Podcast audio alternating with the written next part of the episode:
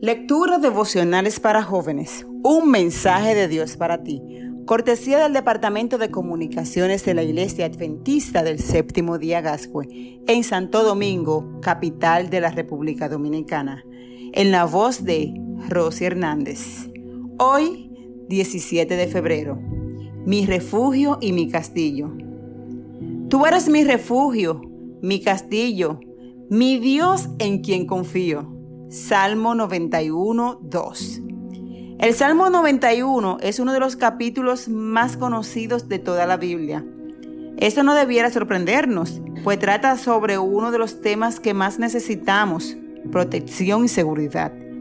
En el verso 2 se nos invita a decirle al Señor, Tú eres mi refugio, mi castillo, mi Dios en quien confío. ¿Y qué pasa después que nos acogemos a la protección divina? Fíjate lo que dice el Salmo a continuación. Solo Él puede librarte. Eso no significa que no enfrentarás problemas, sino que cuando quedes atrapado en las deudas, los miedos y las tentaciones, Él puede librarte.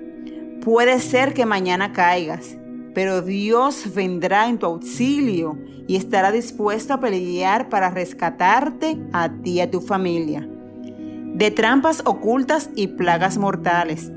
El salmista utiliza la metáfora de las trampas que colocan los cazadores de su época, pero trampas también puede referirse a un estado emocional.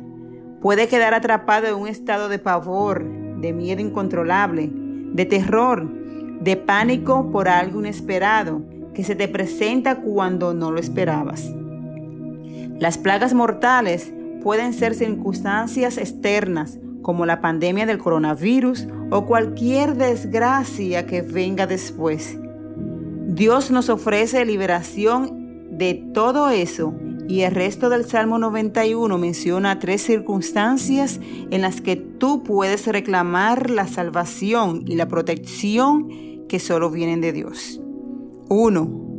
Si has hecho del Señor tu refugio y lugar de protección, estas expresiones no aluden a una relación esporádica con Dios, sino que transmite la idea de vivir con Dios, de estar siempre a su lado. ¿Cómo puedo lograr esto? Por medio de una comunicación diaria con Jesús. Cada día, al estudiar su palabra y buscarlo en oración, lo estás escogiendo como tu refugio y morada. 2. Si lo amas, Amar a una persona implica darle preferencia y prioridad. El amor verdadero es más que un sentimiento que calienta nuestro interior. Es un compromiso, es una decisión. 3. Si lo conoces. Conocer a Dios es más que adquirir información con respecto a Él. Es una experiencia que hemos de vivir cada día. Hoy Dios te invita a refugiarte en Él a caminar con Él cada día. Esa es la mejor póliza de seguro que podemos adquirir hoy. Hazlo tu esperanza y tu castillo. Deposita toda tu confianza en Él.